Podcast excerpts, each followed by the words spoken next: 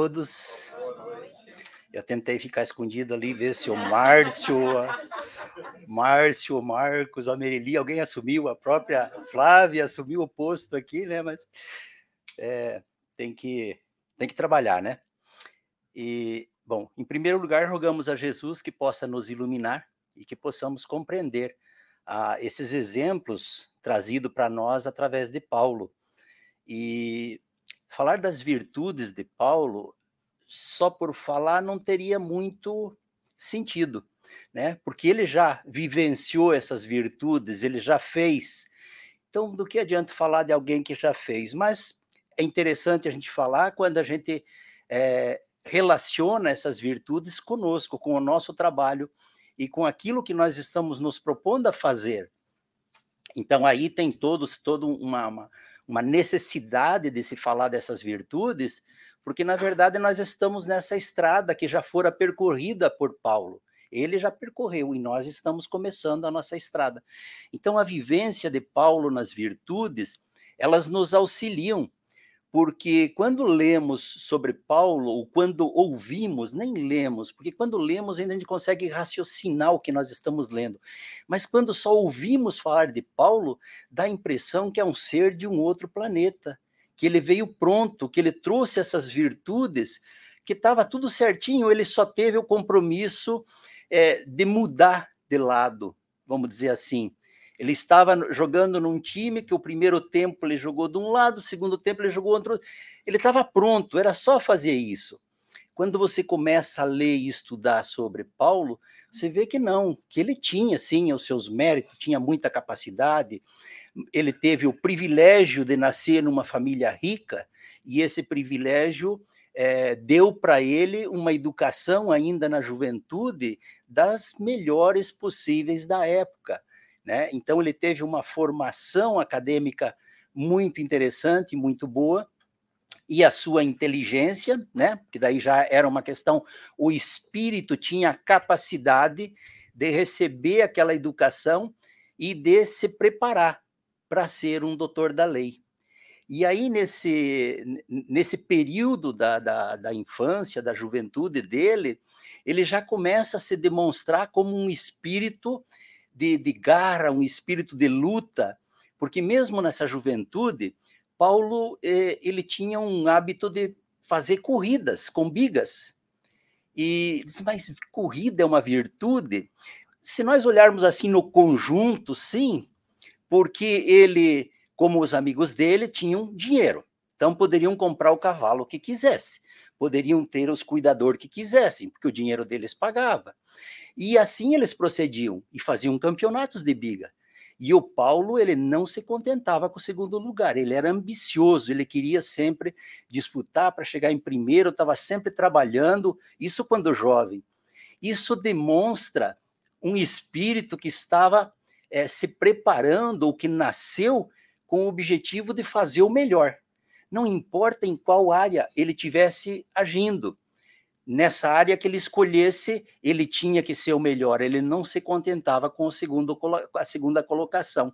Mesmo que ele mesmo fala que em determinados momentos, né, ou melhor, quem fala é o é, Emmanuel, através de Chico Xavier, no livro Paulo Estevão, ele fala que muitas vezes na juventude ele colocou a sua própria vida em risco é, pelo, pelo primeiro lugar nessas corridas. Mas isso era só um detalhe, era uma diversão, como se fosse nos dias atuais os nossos filhos fossem no cinema ou fossem numa partida de futebol, era a diversão daquele momento, como temos a diversão de hoje. Aí passou dessa parte, ele fora encaminhado às escolas, né, as melhores escolas, a escola da sinagoga, para que realmente ele tivesse os melhores professores, para que ele aprendesse da melhor maneira possível. Então, tudo que nós imaginássemos de melhor, a família dele podia proporcionar, pelos recursos financeiros que tinha.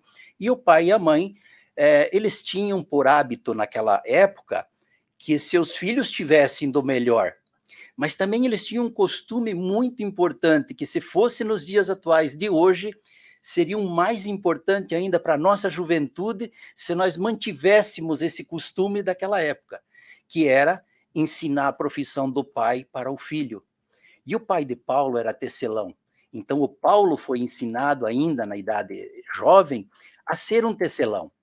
Porque ele diz assim: você nunca sabe o dia de amanhã, como que vai ser sua vida. Hoje você está com sobras de recurso, porque a família já estava numa situação confortável. Mas e amanhã, se você precisar ir trabalhar? Como que você vai trabalhar se você não sabe fazer nada? Ou no caso do Paulo, como que o Paulo ia trabalhar se ele era um doutor da lei, mas agora ele não pode mais exercer? Como que ele vai trabalhar? O que salva o Paulo, o que coloca ele numa situação de equilíbrio financeiro é o fato dele ser tecelão. E aí tem uma. Eu só fiz umas notas aqui, não fiz um, PowerPoint para mostrar, porque é só umas anotações. Apóstolo Paulo foi um apóstolo do Cristo, um dos maiores pregadores do cristianismo.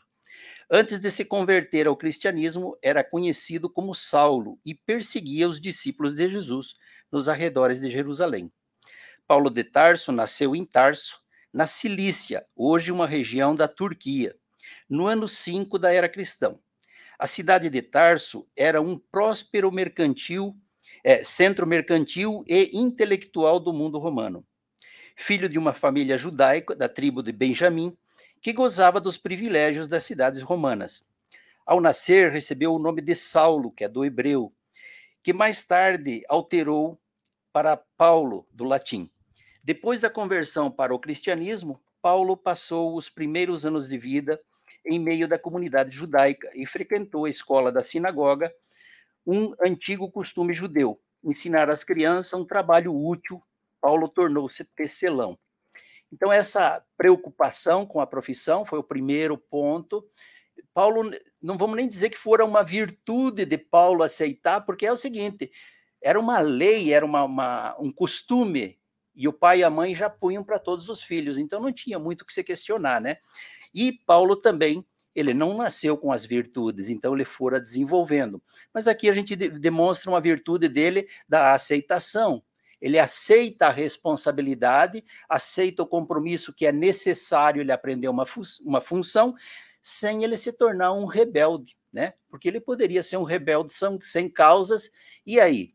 isso ia prejudicá-lo provavelmente no futuro. Então, essa figura, mais ou menos, desse, desse cidadão Paulo, que ele vai para a escola agora da sinagoga, aprender com os rabinos a lei mosaica e saber interpretar a lei, saber aplicar a lei, é, era uma coisa assim que ele tinha, é, teve muito auxílio de todos os, os que conheciam pela influência de quem estava no comando e influenciado auxiliavam ele para que ele. Mas o esforço dele, a, a busca por ser o primeiro, ele não se contentava em ser só mais um rabino ou aprender as leis. Ele queria realmente ser o mais notável, ele queria ser o presidente do Sinédrio. O Sinédrio, se nós fôssemos trazer para os dias de hoje, seria como o Senado de uma, de uma democracia, ou é, é, o Congresso ou mesmo o, o, Legislativo, ou o STF, o Superior Tribunal Federal. Então, eram todos esses quatro departamentos só no Sinédrio. Lá eles faziam lei, eles cumpriam as leis, eles mandavam prender, mandavam soltar, e eles cuidavam do dinheiro. Então era tudo tudo dentro do Sinédrio. Então quem fazia parte do Sinédrio eram pessoas capacitadas e com muita condição de fazer é, essa administração. E o, e o Saulo estava sendo preparado para essas atividades. Então, não era, não era uma, uma atividade simples. E ele, quando ele começa a, a se desenvolver dentro do Sinédrio, a primeira coisa que chama a atenção é a fé de Saulo. A primeira virtude que a gente encontra em Saulo é a fé dele, porque ele, como é, seguidor da lei, né, de Moisés, ele a crença absoluta na existência e na veracidade de certos fatos ou convicção íntima, compromisso de fidelidade, lealdade, confiança absoluta. Ele não era cristão. Mas se nós vamos no evangelho e vemos sobre a fé, a fé robusta é essa fé. Ele, no Evangelho diz que a fé robusta é aquela que tem convicção, compromisso, fidelidade e lealdade. Crença absoluta. Você acredita não porque você crê, você acredita porque você sabe. É diferente quando nós acreditamos porque cremos e acreditamos porque sabemos. Paulo acreditava porque ele sabia. Mas também nós sabemos que essa convicção na lei de levar a qualquer custo o, o cumprimento da lei, mesmo que para isso tivesse que perseguir os cristãos, para ele não tinha nenhum problema, ele tinha que perseguir, tinha que fazer, e ele se dava o trabalho. Agora vamos imaginar o, o Saulo sendo um membro do Sinédrio, e ele sai de Jerusalém para ir lá em Damasco para prender o Zacarias. Quando que um ministro do STF ou um senador vai prender ele? Manda a polícia, manda qualquer coisa. Mas a sua determinação era tão grande, a sua fé, a sua confiança era tão ferrenha que ele mesmo. Ananias? Ananias. Tá todo mundo aqui, Ananias. Ok. Todo mundo entendeu que é Ananias, todo mundo aqui é estudante. Muito obrigado pela correção. Gente, é tanto nome que você. Então, quando eu confundi os nomes, fala, ei, não é, não é esse, é o outro, ok. Então você veja, é, você veja o trabalho que ele cedeu, sair de uma cidade a outra a cavalo. Ele não pegou avião, ele não pegou um meio de transporte mais confortável, porque não tinha, of course. Mas o que ele tinha era o cavalo. E ele vai lá para que se cumpra uma lei. Isso é uma fé robusta.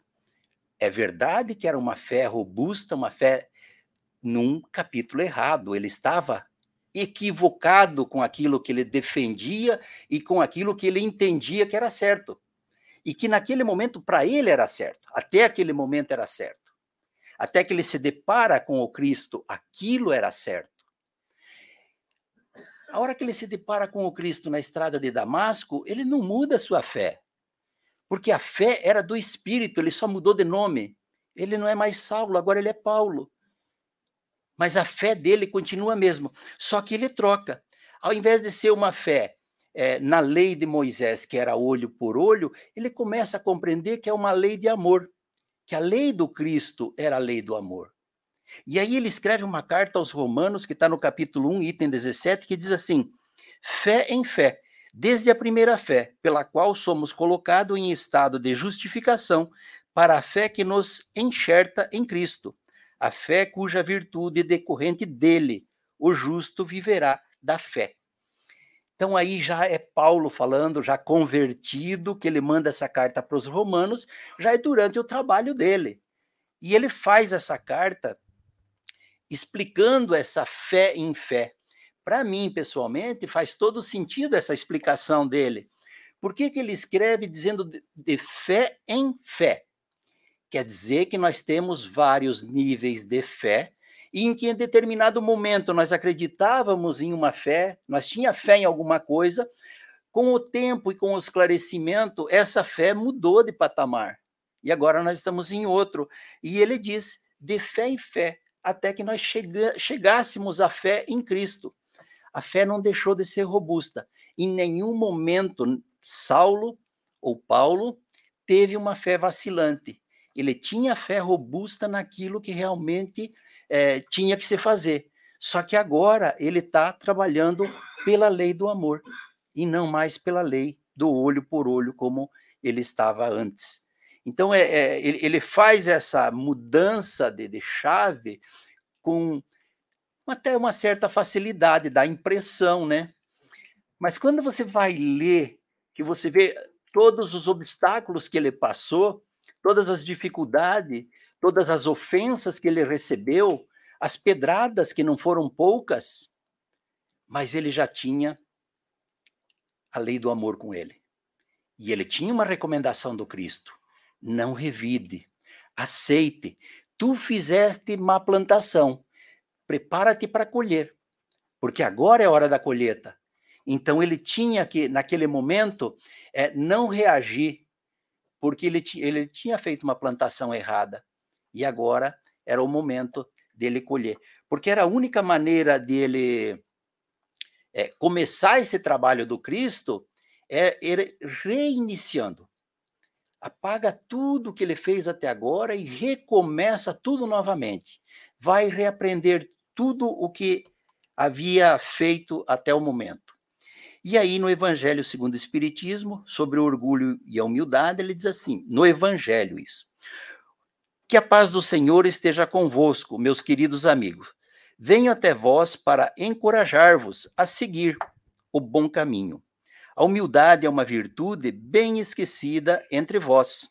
Os grandes exemplos que foram dados são tão pouco seguidos, e, no entanto, sem a humildade, podeis ser caridosos para com o vosso próximo? Quer dizer, aqui ele coloca nós contra nós mesmos, né? Porque ele, nós escolhemos o bom caminho, nós queremos ser cada vez mais humilde, porque nós já descobrimos, nós já aprendemos que a humildade é que vai levar ao nosso progresso espiritual. O nosso orgulho só nos prende mais no mundo material. Então, cada vez mais, por mais que seja difícil nos livrarmos do nosso orgulho, porque é uma coisa que a gente traz de é, mais de dois mil anos com, com esse espírito, sempre praticando o orgulho. De repente você tem que mudar a chave, não é mais a lei do orgulho, agora é a lei da humildade. Então, para nós é difícil. E nesse processo de, de renovação que o Paulo se propôs a fazer para poder ser um trabalhador do Cristo, nós também estamos nesse processo de renovação, porque nós temos que mudar esse nosso passado, né, de orgulho e trabalharmos na humildade. E nesse trabalho que nós já estamos inseridos e que nós já estamos nos esforçando para fazer, em certas ocasiões, nós é, queremos fazer a caridade, o que é muito é, bom, né? Que, que se, se, tenha esse pensamento de trabalhar na caridade. Mas ele diz assim: como que você vai fazer a caridade se você não é humilde? Então ele põe nós mesmos contra, é, para nós refletirmos você quer fazer caridade, mas a hora que você vai num restaurante, você trata mal os atendentes, ou a hora que você tem uma possibilidade, você trata mal teus funcionários, teus amigos, ou quem esteja subordinado a você por qualquer razão, e daí você sai dali, encontra um mendigo, e você abraça e dá a mão e dá um pão. E, quer dizer, isso não está errado, mas a gente tem que rever o nosso comportamento de uma forma geral e diminuir o nosso orgulho, na verdade, é nos esforçarmos para diminuir o nosso orgulho e deixar que a humildade tome mais é, poder do nosso espírito, porque através da humildade nós podemos fazer é, essa evolução que o Paulo já fez e que nós precisamos. O Paulo, quando ele se tornou cidadão, quando se tornou cristão, que ele fez essa, essa passagem né, das leis mosaicas para a lei de Jesus, ele, num primeiro momento, ele já foi na sinagoga porque ele queria pregar sobre Jesus, né? Isso já ainda em Damasco. Aí ele é expulso, é ofendido e ele sai. Aí ele vai é, procurar o Gamaliel, que era seu ex-instrutor, né, lá no Sinédrio, que mora numa outra cidade. Ele vai lá e tem com ele e o Gamaliel fala assim: não, não é assim, esquece, esquece o sinédrio, não, não esquece né, as pregação na sinagoga você tem que recomeçar, você tem que trabalhar.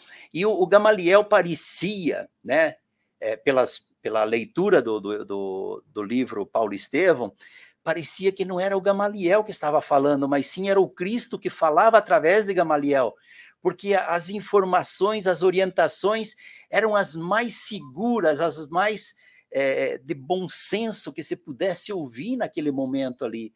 E ele dizia assim: não, se retira, vai estudar. Aí o, o Gamaliel tinha uma, uma cópia do evangelho que ele havia recebido de João. E ele disse assim: olha, leva essa cópia. Daí ele falou: não, eu não posso levar, é um presente de João para você. Daí ele fala assim: é, não, não pode levar, porque eu já estou nos meus últimos dias, vou para desencarnar. Isso aqui vai ficar em mãos de pessoas que não sabem o que, que é, eles vão queimar, jogar no lixo. Nas tuas mãos eh, terá mais resultado. Então, ele, Paulo pega aquela cópia do Evangelho, se retira para o deserto. Três anos passado, desde a sua conversão para o cristianismo, ele regressa e ele vai para a igreja do caminho, porque ele quer trabalhar. É uma coisa que ele quer encontrar os cristãos que estão ali, né? e, e ele quer trabalhar com eles.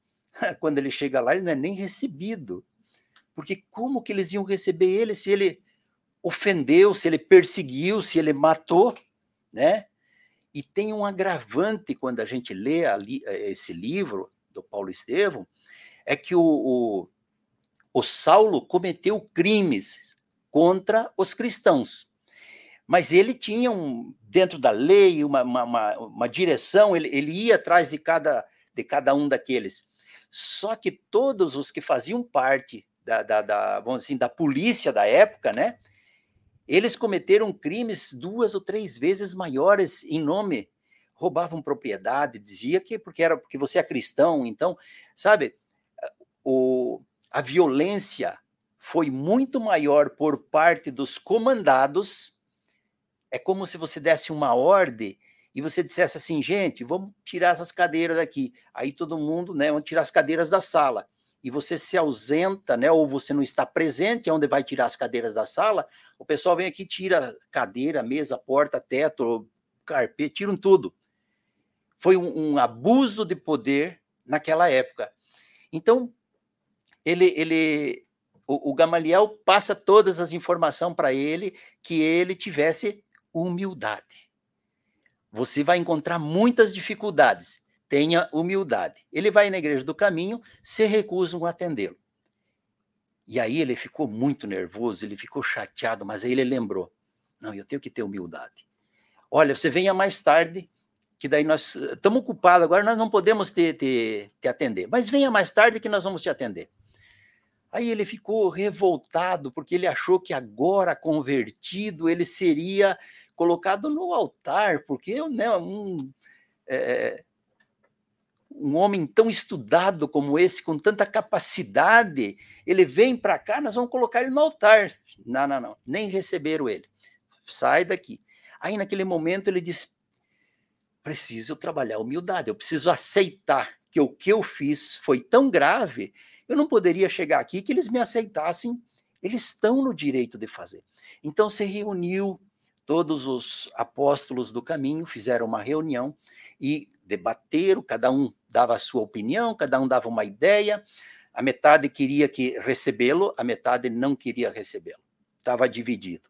Até que é, sugeriram que, ao invés deles que conheciam o Paulo, que eles mandassem um outro que não conhecia Paulo que assim o Paulo não ia é, ter na memória de, de ver, sabe, quando você encontra com aquele que você ofendeu, aquele que você agrediu, é muito mais difícil. Então vai alguém que ele não conhece, alguém que ele não ofendeu, e assim o fizeram, e a pessoa que foi atestou que realmente ele tinha feito a sua conversão para o cristianismo e ele não estava ali para perseguir cristão ou para descobrir qualquer coisa. Então eles aceitam, vão ter uma reunião com ele, conversam, se abraçam, né, se entenderam, o ofendido compreendeu que o ofensor merece perdão, que Jesus recomendou 70 vezes 7 o perdão. Então eles, eles compreenderam essa parte e ficou tudo em paz, tudo tranquilo. E aí o Paulo, com toda essa capacidade, com essa ideia de ser sempre o primeiro, tenho ideias de trabalho. Olha, nós vamos fazer reunião aqui todo dia. peraí, peraí, não é bem assim. Não, primeiro você tem que reiniciar. Você tem que reiniciar, você tem que recomeçar a sua vida, dar testemunho da sua humildade e da sua conversão, para que depois você possa ser aceito aqui. Você passou mais três anos. Nesses três anos, o, o, o Saulo começa a trabalhar como a profissão que ele havia aprendido, era fazer tapetes lá, fazer tendas e tal, tecelão, e foi, porque ele, ele chegou na conclusão, não tenho dinheiro, o pai expulsou e deserdou ele de qualquer possibilidade, mudou até de cidade para não topar com o filho, pela, pela, para não saber notícias do filho, sem dinheiro, com uma profissão, tecelão, ele disse, ok, eu vou trabalhar, e ele fora visto é, pelas ruas da cidade carregando fardos e fardos de, de matéria-prima para executar os tapetes, fazer as tendas, com a maior humildade, com a maior tranquilidade, e sempre estudando o evangelho, e sempre esperando que uma oportunidade ia surgir, porque falaram para ele: quando chegar o momento, Jesus vai te chamar, não somos nós, mas vai chegar o teu momento. Então ele teve a humildade de ficar trabalhando, estudando, e estava tranquilo. Ele estava ele, ele em paz com aquela situação. Se fosse nós, qualquer um de nós, trabalhador da casa espírita, se dissesse: Olha, você não vai participar do evento de sábado, você vai ficar uns meses afastado aí, porque nós não gostamos muito das suas atitudes. A pessoa vai virar um. Nem quero né, pensar. Eu não volto mais para esse centro espírita, porque vocês é uma panelinha, porque é só vocês, porque tem alguma coisa errada nisso, gente? Não. É o nosso estágio evolutivo. Nós estamos nesse estágio. Que bom que nós temos o exemplo do Paulo, que ele vivenciou a humildade para que ele provasse que ele realmente queria trabalhar pelo Cristo. Para isso, ele tinha que reiniciar. Ele reiniciou e ele trabalhou. Foram sete anos ao total de espera até que ele tivesse uma proposta para ele vir trabalhar junto com os cristãos da época. Quando ele recebe essa oferta, ele vai trabalhar junto com Barnabé em Antioquia, e o que, que ele faz? já se aproximou do púlpito, né? Porque, afinal de contas, a maior qualidade dele era na palavra, e ele queria falar. E também ninguém disse para ele: olha, você não vai falar, né? Vai lá, organiza, vai fazendo, vai falando. Só que quando ele chegou no púlpito para falar das leis de amor do Cristo, não saiu nada. Ele não conseguiu porque ele não tinha aquilo com ele, ele não tinha estudado o suficiente, ele não sabia interpretar. Em muitas ocasiões, observaram ele com dificuldade de interpretação de texto. Para ele, que era um doutor de, da lei, era uma coisa que espantaria qualquer um de nós. Diz: olha, quando a gente tem alguém no centro espírita que é professor, que é, é. a gente percebe que a pessoa tem uma facilidade maior de interpretação do, em relação àqueles que não estudaram né? É uma consequência. Você adquiriu ah, o conhecimento e no caso do Paulo ele foi lá e a pregação foi nula. Ele não conseguiu é, fazer a pregação e ele se retirou mansinho, em paz, sem reclamação, porque ele não deu conta da tarefa naquele momento. E aí ele continua a função dele, fazer tapete lá. Vamos fazer esse tapete. Aí ele disse assim: graças a Deus que na minha tenda todo dia vem de três a quatro cristãos para trabalharem comigo e para conversarmos. E nesse conversarmos, o assunto sempre era o evangelho. Então ele ia juntando informação de cada um, conhecimento de cada um, porque às vezes nós fazemos isso na casa espírita, no grupo de estudo. Nós fazemos uma leitura do evangelho e daí o primeiro que faz o comentário diz: "Ah, a passagem quer dizer isso". O outro acrescenta, mas olha, poderíamos ver por esse aspecto, e no final o outro poderia ver esse outro aspecto. Ninguém está dizendo que o teu comentário esteja errado. É apresentado aspecto diferente da mesma passagem. E você pode até não concordar. Mas você vai para casa e aquilo fica martelando na tua cabeça. Mas sabe que e tinha razão, fica melhor do jeito que ele colocou do que a maneira que eu pensava. Então a gente vai refletindo e se auto-iluminando com esse tipo de reflexão. E o Paulo estava fazendo isso. Na tenda, ele estava se auto-iluminando com aquilo que os outros que vinham trabalhar ali falavam. E aí ele dava opinião, outro dava opinião, e ele estava se desenvolvendo, estava estudando o evangelho, e aí ele vai agradece a Deus. Graças a Deus que eu tenho essa tenda e tenho as pessoas que venham que vêm até aqui para me ouvir. E lógico que no, mais pro, pro, pro um tempo depois, é, ele tem um encontro com Lucas, né, que é o evangelista, e que o Lucas vem e o Lucas queria ouvi-lo, porque ele era um doutor da lei.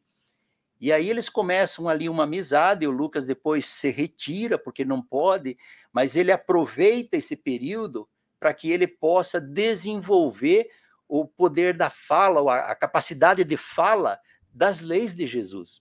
É uma coisa assim, nós fazemos isso no centro espírita. Nós fazemos, é exatamente isso que nós fazemos. Nós fazemos grupos de estudo, e nos grupos de estudo, seja do Evangelho, seja das obras de André Luiz, seja da mediunidade, a gente observa que tem gente que tem facilidade de interpretar, de falar, de dar opinião e que gosta de falar, e daí a gente já vai é, organizando no grupo de estudo, pelo menos na nossa casa do Evangelho, quando a gente observa, diz: olha, o, próximo tema da semana que vem, você faz uma palestra e você vai apresentar para nós em 15 minutos, né? Para não forçar muito a barra, porque a pessoa falar mais tempo vai faltar. E então a gente é, é uma maneira que a pessoa vai se desenvolvendo, essa mesma maneira Paulo fazia. E isso acontece nas casas espíritas. É uma oportunidade que nós temos de nos desenvolvermos, né? Quando ele aceitou o convite para ir trabalhar na igreja, ele disse: Olha, tem uma condição. E a condição é que eu leve a minha barraca, porque é, de, de, de, o meu tear, no caso, né? Para mim continuar trabalhando. Porque eu não quero ser um peso para a igreja. Eu quero ganhar o meu sustento. Então, você veja que, que visão que ele tinha, porque a igreja tinha dinheiro? Tinha. É, ela, ela vivia de doações, mas a igreja do caminho também tinha quantos doentes que tinha que atender, que tinha que alimentar, que tinha que providenciar aquilo que cada um precisava. E ele disse: Não, eu não quero ser um peso, eu vou continuar trabalhando. E ele ganhava o suficiente. E ainda tinha a, assim, a facilidade, a comodidade para ele, que ele podia se deslocar de um lugar para outro, porque para onde ele fosse, ele estava fazendo os tapetes, estava né? ganhando o seu sustento. E porque às vezes ele tinha que se mudar por, por questão de trabalho, né? Então ele, ele faz todo esse trabalho, sempre mostrando essa consciência, desde aquele é, jovem que queria ganhar a corrida, a sua fé, agora na humildade ele vai trabalhando. Mas cada passagem dessa, ele vai levando pedrada. O próprio pai dele toca ele de casa e ele fala, ele, ele se põe de joelho e ele fala para o pai dele: "Tô doente, tô com fome, não tenho dinheiro, não tenho trabalho. Eu preciso da sua compreensão, do seu amor nesse momento. Você está doente, sai daqui que eu não te reconheço como filho." Então, para quem passa por uma situação dessa, é só mesmo se você estiver trabalhando a humildade e se você tiver consciência de que é o único meio de nós fazer a nossa evolução é através da humildade. E ele continua é, os seus trabalhos na tapeçaria lá para ele ganhar o sustento dele e não ter é, problemas e nem causar problemas para a igreja. A maior atitude de Paulo, que é uma coisa assim que isso é complicado para entender. É o desprendimento dos bens. Você já imaginou, para qualquer um de nós, largarmos tudo o que nós fazemos hoje, a nossa profissão, o nosso trabalho? Ele era doutor da lei, ele tinha um salário alto no sinédrio. Além do salário, ele tinha uma doação mensal do pai dele que era enviava recursos para o filho para que ele não passasse necessidade de nada. Ele disse: só o salário do sinédrio eu já vivo muito bem, mas ainda tem as doação do meu pai. E ele larga tudo. Simplesmente ele deixa tudo. O, o amor aos bens terrenos constitui um dos maiores, dos mais fortes óbices ao vosso adiantamento moral e espiritual. Isso está no Evangelho no desprendimento dos bens terrenos. Então, a nossa maior dificuldade para nos desprendermos, tanto moral como espiritualmente, são os valores é, dos bens terrenos, né? Os valores materiais que nós valorizamos. Gente, eu não estou dizendo aqui para não valorizar, cada um tem a sua vida, é uma, né? Eu falei que é um, é um tema complicado, porque ao mesmo tempo que você diz assim, se desprenda do seu dinheiro, né? Se desprenda dos bens materiais. E você que trabalha honestamente, que você ganha dinheiro e você constrói uma casa, você está contratando o pedreiro, o pintor, o eletricista, o encanador, que o trabalho desenvolve, eles sustentam as famílias deles. Então há, há que se ter um cuidado nesse desprendimento. O caso de Paulo é um caso diferente. Quando ele se tornou cristão, ele larga tudo. Ele deixou do sinédrio, ele não se preocupou se o pai ia dar dinheiro para ele ou não, ele simplesmente abriu mão do apego aos bens materiais. Isso seria uma prova difícil para qualquer um de nós, porque é bastante complicado. Mas, na verdade, vamos ficar com o comentário dos espíritos no, no, nas obras básicas. Os bens materiais nunca foram e nunca serão um problema. O que você faz dos bens materiais poderá ser um problema. As posses que você possui, se bem aplicado em seu benefício e do seu semelhante, não tem nenhum problema. Você pode possuir todas as posses, mas não se torne um egoísta dessas posses.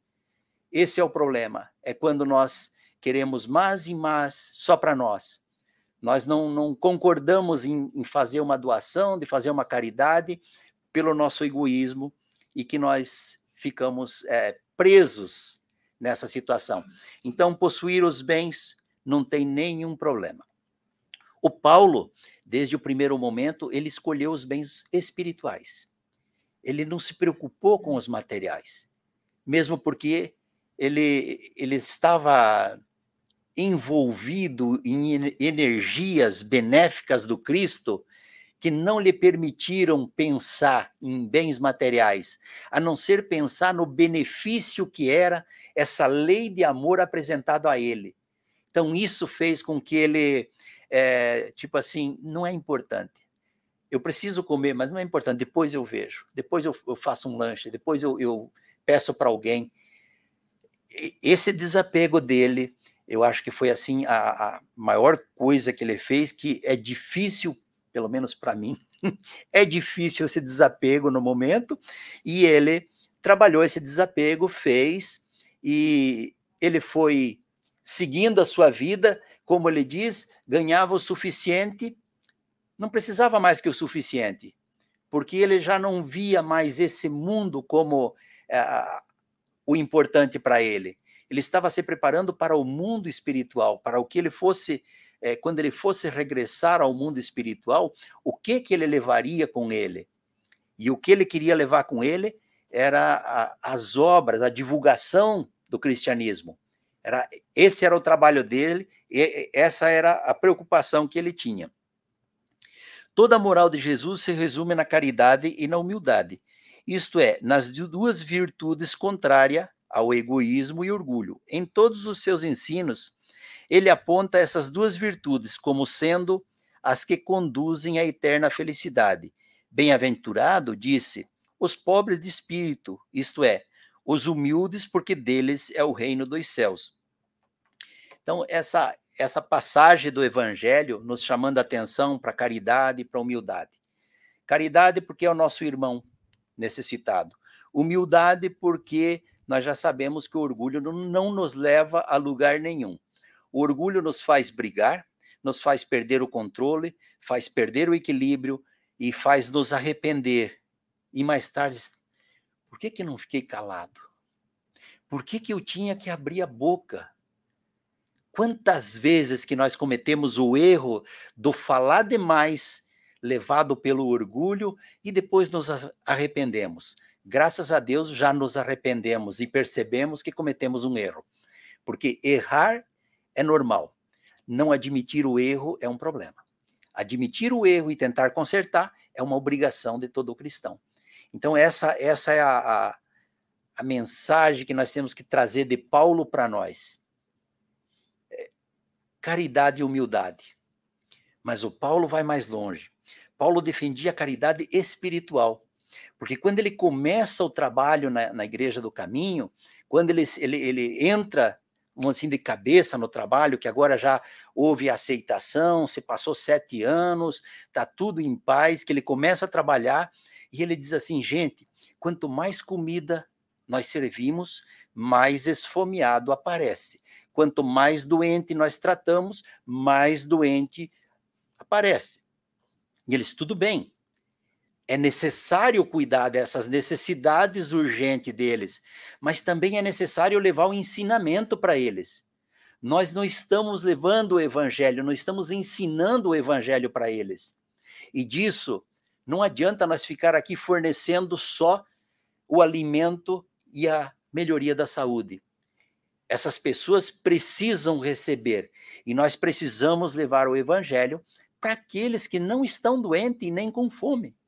Então, tem muita gente que precisa receber o ensinamento do Evangelho e que nós podemos levar. Quando nós falamos em caridade, logo vem a sopa à cabeça, né? Vamos fazer uma sopa, vamos. Né? É, é, é natural que nós que, que, queiramos matar a fome do nosso semelhante. É certo isso. Mas ele diz: olha, vamos levar o lado espiritual. Imagine você poder levar a palavra, o, o conhecimento. Muitas vezes a pessoa nem precisa do alimento, porque já está tão habituado sem que qualquer coisinha ele passa.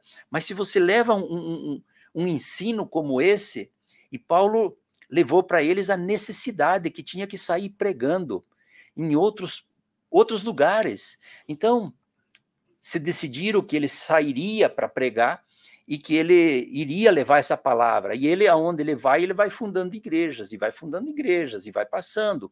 E olha, levando em consideração ah, o precário meio de transporte, que às vezes era a pé, às vezes era a cavalo, às vezes era de barco. Não importa, o Paulo não estava preocupado com o transporte. O transporte era um detalhe sem importância. Ele precisava levar a palavra, ele tinha assumido o compromisso de trabalhar com a mesma afinidade, com a mesma força com que ele trabalhou pelas leis de Moisés, agora ele queria trabalhar pelas leis de amor do Cristo. Ele disse: Eu vou trabalhar, enquanto me for permitido, eu vou trabalhar com as mesmas forças nessa lei de amor. E ele sai fazendo as igrejas e levando o, o evangelho para outras outras localidades, né? Outras cidades com que ele, que ele passava visitando e passava pregando, ensinando, e um grupo ficou responsável para cuidar dos doentes, para cuidar da alimentação daqueles necessitados, não fora descuidado. A única coisa é que eles foram se organizando e cada um toma frente, porque todos são importantes. E aí o trabalho deu sequência e chegou o um momento que o Paulo é, já tinha muito trabalho com essas igrejas que abriu, né? Então era, era um, uma enormidade de trabalho. E ele teve um, um, um, momento que ele já não conseguia mais visitar todas as igrejas. Aí o que, que ele fez? Ele começou a escrever carta, né? Porque era a maneira dele escrever. E aí, essa primeira que eu li, a carta aos Romanos, ele diz assim: Ah, mas o, é, nós estamos esperando é, um momento oportuno pela quantidade de trabalho, pela escassez de tempo. Eu não posso estar indo como gostaria de visitá-los. Eu gostaria de dar um abraço em vocês, ver, rever os amigos, mas não me é possível. Então, estou escrevendo a carta aqui para vocês sigam o trabalho e também eu estou esperando que surja alguma virtude da igreja. Dizer, olha que interessante a colocação dele, né? Ele estava fazendo o trabalho de divulgação, de, de levar o evangelho, é, auxiliando as pessoas para começarem o trabalho, abrir um novo centro espírita naquele local, mas ele estava esperando que esse novo centro espírita aparecesse trabalhadores de boa vontade, que surgisse alguma virtude dentre os trabalhadores. Então, ele tinha um, um pensamento avançado para o seu tempo, né? Ele não era, é, não era assim um espírito comum que simplesmente, ou desde o momento que ele se tornou cristão, eu acho que ele estava em comunicação mais constante com o Cristo. Então, essas comunicações através da mediunidade que vinham, é, é que o dirigiam e que fazia, vinha essas ideias, então ele, ele largava a ideia, mas a ideia era dele, nós não sabemos se a ideia era dele, mas quase certeza que era a intuição espiritual, que ele estava recebendo auxílio, porque quando ele, ele tem aquele encontro, é, Paulo e Barnabé são convidados, entre aspas, eles são intimados a comparecer no governador Sérgio Paulo, que estava doente e que havia buscado pela medicina, mas que não resolveram o problema dele. Então ele disse: ó, chama o, o Paulo e chama o Barnabé, porque eles estão fazendo milagre, estão curando todo mundo, devolvendo visão, estão fazendo coisas fantásticas. E estavam mesmo, é verdade, eles realmente faziam. Aí eles foram lá. Quando chegou lá, o Paulo começa a conversar e fala, mas que médico é esse? Ah, é o médico, é Jesus. Jesus de Nazareno, ele cura qualquer um. Se você conhecê-lo, se você acreditar nele, se você tiver fé, ele vai te curar. E aí a conversação durou uma hora e o Sérgio Paulo não queria concordar com isso porque ele, ele acreditava na lei de Moisés e ele ia ter que acreditar num Nazareno para ser curado. E daí o, o Paulo fala para ele assim: mas você está duvidando, Jesus já mandou um para te, te curar você. Quando você ficou doente lá naquele barco, há 10 anos atrás, o Gesiel que foi lá te curar. E da onde que o Paulo sabia disso? Né? Mas Paulo estava em constante comunicação com o Estevão, que era o Gesiel, e com a Abigail, que era sua ex-noiva. Então, eles sempre estavam em comunicação. E naquele momento ali, que ele está com, com esse governador e que ele fala para o Sérgio Paulo, ele começa a contar um acontecido que aconteceu com ele lá no navio, quando ele pegou uma peste e não tinha, os médicos não quiseram curar ele, não quiseram cuidar dele, porque era uma peste transmissível. Aí ele disse: arruma alguém para cuidar. E nesse arruma alguém, ninguém queria, nem os escravos. Mas o Gesiel, que era escravo, que fora condenado a ser um escravo de navios, ele disse: ok, eu cuido. Ele foi e cuidou o tempo necessário. E lógico que depois, é, quando a gente diz assim, quando você faz o bem, você recebe o bem. O Gesiel fez porque ele entendia, né, que ele tinha que fazer o bem. Quando ele termina, que ele recuperou, o, esse Sérgio Paulo dá liberdade para ele. E aí ele sai, se cura, vai trabalhar na Igreja do Caminho.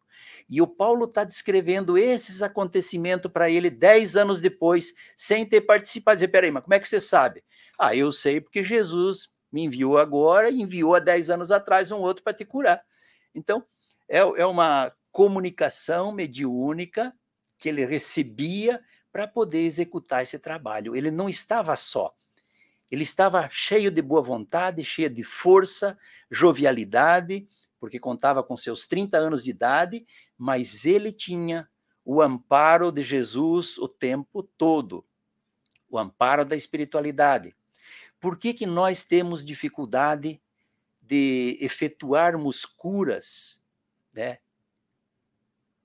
Não é suposto nós fazer cura? Por que não? Jesus disse: né? Se tivesses a fé do tamanho de um grão de mostarda, faria o que eu faço e muito mais. Ele está dizendo então que nós podemos curar. O que, que nós precisamos fazer para curar? Leiam a história de Gesiel, o primeiro capítulo, lá onde fala de Gesiel no, no livro, o primeiro e segundo. Como é que era? O Gesiel era um estudante da, da, dos pergaminhos da lei de Moisés mas ele acreditava que o Messias ia vir. E quando ele descobre que o Messias veio, já estava morto, já tinha sido crucificado. E aí ele vai para a igreja do caminho, chega na igreja do caminho como doente, é tratado, se recupera, começa seu trabalho. Ele já havia curado o Sérgio Paulo no navio, por boa vontade, mas curado com os cuidados que ele estava tendo por aquele doente. E depois ele começa a promover curas e ele devolve a visão ao Filodemos, que é tio de Sadoc, que por sua vez é amigo de Saulo. E que é onde começa a perseguição dos cristãos, é justamente nessa nessa trinca de, de nomes aí. O fato de, de Estevão, que já tinha mudado o seu nome, devolver a visão a Filodemos Filodemos ficou muito agradecido e fazia doação para a Igreja do Caminho. E o seu sobrinho, Sadoc, que era o herdeiro, estava incomodado porque o tio estava delapidando a fortuna.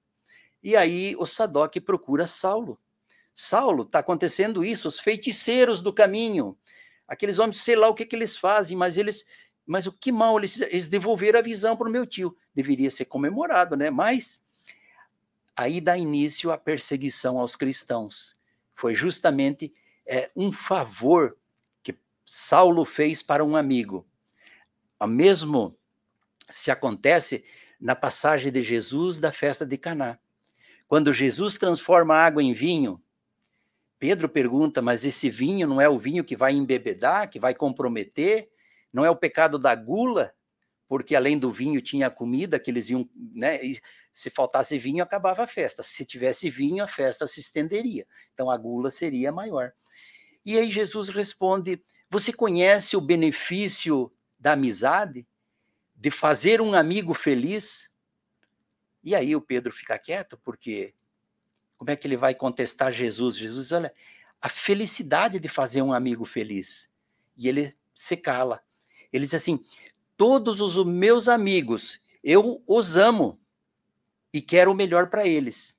E eu fiz o vinho e assumo a responsabilidade se esse vinho for a causa deles se embebedarem ou se eles se comprometerem. Assuma a responsabilidade. Então, Jesus, por sua amizade, transforma a água em vinho. O Saulo, por sua amizade a Sadoc, começa a perseguição do, dos cristãos da Igreja do Caminho.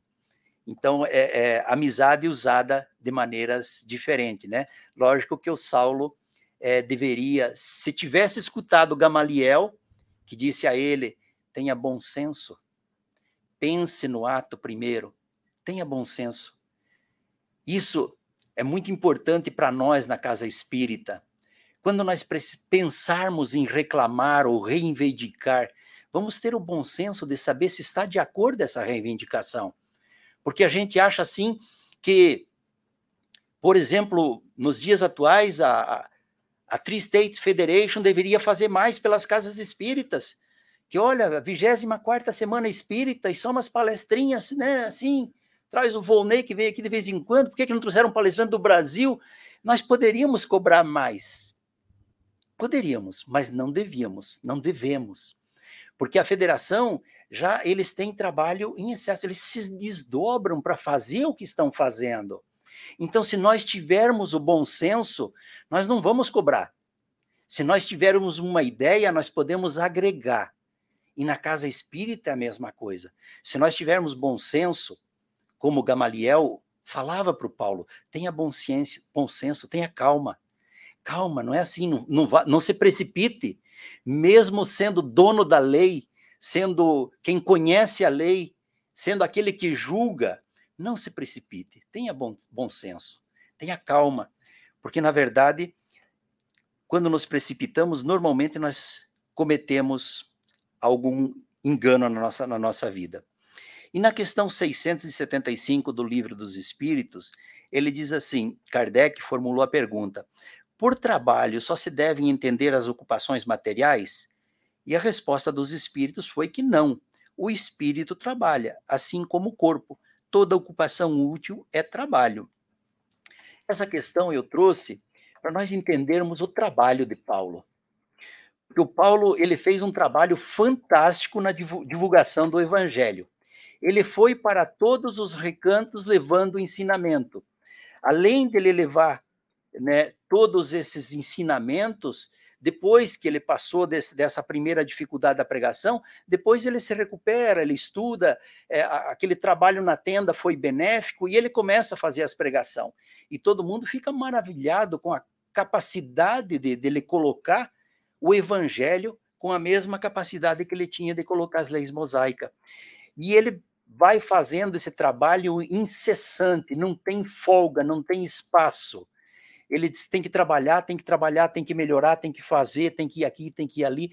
Era uma coisa assim, é contagiante esse trabalho do Paulo. A, a quantidade que ele impunha de energia para que se realizasse os trabalhos. Então, ele, ele trabalha em abrir novas é, casas é, para fazer a pregação, ele trabalha com as cartas, porque ele já não tem tempo de voltar como deveria, né? Porque ele mesmo, ah, eu deveria ter ido, eu deveria ir abraçar a vocês, mas ele já não tinha tempo, né?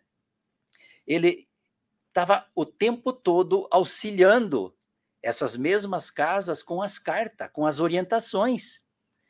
Porque nós nos vemos, às vezes, em problemas assim na casa espírita. Nós temos uma dificuldade para resolver e nós, e agora? Para quem que a gente vai pedir? Então a gente vai nas obras, é, a gente manda um e-mail para o Divaldo, uma pergunta, às vezes a resposta, ou para o Raul, a resposta é assim: leia o livro dos Espíritos. leia o Evangelho segundo o Espiritismo.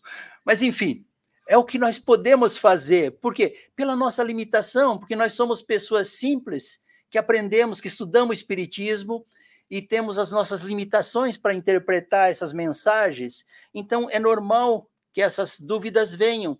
Por que, que não seria normal naquela época na igreja deles? Então, para quem eles iam recorrer? Para o Paulo. E era através dessas cartas. As cartas, normalmente, que o Paulo recebia eram cartas convite. Por favor, venha nos visitar urgente, nós estamos com um problema. Aqui há uma briga do Volney e do Marcos que, olha, não tem quem separe. Entendeu? E o Paulo escrevia a carta de fora. Calma, né? Não precisa brigar. Vamos trabalhar, vamos procurar nos comprometer com os trabalhos do bem e que isso tudo vai se resolver. Tudo se resolve. Com o tempo se resolve. O bom senso, a oração. faça uma oração, que os problemas vão acabar se resolvendo. Então, o Paulo, ele, ele tinha um auxílio constante que ele dava para as casas espíritas da época, ou as igrejas, da mesma forma ele recebia esse auxílio constante do Estevão e da Abigail. Eles estavam o tempo todo conversando com ele, e eram, eram diálogos assim tão claros, que não tem como você não acreditar na reencarnação. E olha, nós espíritas já deveríamos dizer: eu não acredito na reencarnação, né? Eu não creio na reencarnação. Eu acredito porque eu sei. Eu sei da reencarnação. Porque são tantos exemplos que nós temos na literatura, que nós temos hoje em dia com essa tecnologia fantástica. Você vê casos que você vê eh, nos vídeos, histórias de crianças, de jovens adultos que descrevem as vidas anteriores, aonde viveram, como viveram, e tem algumas histórias que são até comprovadas, que vão lá e aquilo que a pessoa que, o, que a pessoa de hoje que está viva, né, fala, eles encontram as provas para dar provação daquilo. E nós ficamos em dúvida se a reencarnação existe ou não. Paulo afirmava em todas as suas conversas, ele dizia assim: Bom, eu estou trabalhando para ajudar nesse mundo, esperando que o mundo, que o próximo mundo seja melhor. Ele se referia a mundo, que o próximo seja melhor. Seria o mesmo que nós dizer: vamos trabalhar nesta encarnação todas as virtudes que o evangelho traz para nós, sabendo que vai ser benéfico para nós, para a nossa evolução espiritual. E não é para beneficiar o Paulo, porque ele já vivenciou. Leiam o livro Paulo Estevão, ou releiam, porque é, é, um livro que realmente merece ser lido e relido, e a gente vai compreender como ele trabalhou cada uma dessas virtudes. Não foi algo que ele trouxe pronto, não foi algo que fora fácil para ele. Muitas vezes ele teve que fazer como a gente faz com uma criança, quando a gente diz assim, engole o choro. Né? Quando você quer educar uma criança, que o choro é injusto, né? Porque está com, com barda, como a gente diz lá no sul, se engole o choro. E o Paulo teve que engolir o choro, teve que engolir o orgulho dele por muitas ocasiões. Se acalmar e aceitar que, na verdade, ele precisava reiniciar o seu trabalho para que ele ficasse pronto, para que o trabalho dele surgisse de uma base das leis de amor e não na base da lei de olho por olho, dente por dente, como ele inicialmente fora ensinado que era o correto. E ele, pelas suas virtudes, nas duas partes ele foi perfeito, tanto nas leis de, de Moisés, há que se admirar o trabalho bom que ele fez, porque naquilo que ele acreditava, ele foi fiel. E quando ele se torna cristão, naquilo que ele passou a acreditar, ele também fora fiel. No mais, espero que nós possamos refletir mais sobre Paulo e Estevão numa próxima oportunidade. E para encerrar, uma frase de Jesus que ele ensinou aos apóstolos, que era: Conheça a verdade e a verdade vos libertará. Eu acho que ela se aplica nesse caso de Paulo, porque o Paulo conheceu a verdade e ele se libertou como a gente lê nas páginas do livro. E nós, quando nós conhecermos a verdade, nós também seremos libertos. Muito obrigado a todos e uma boa noite.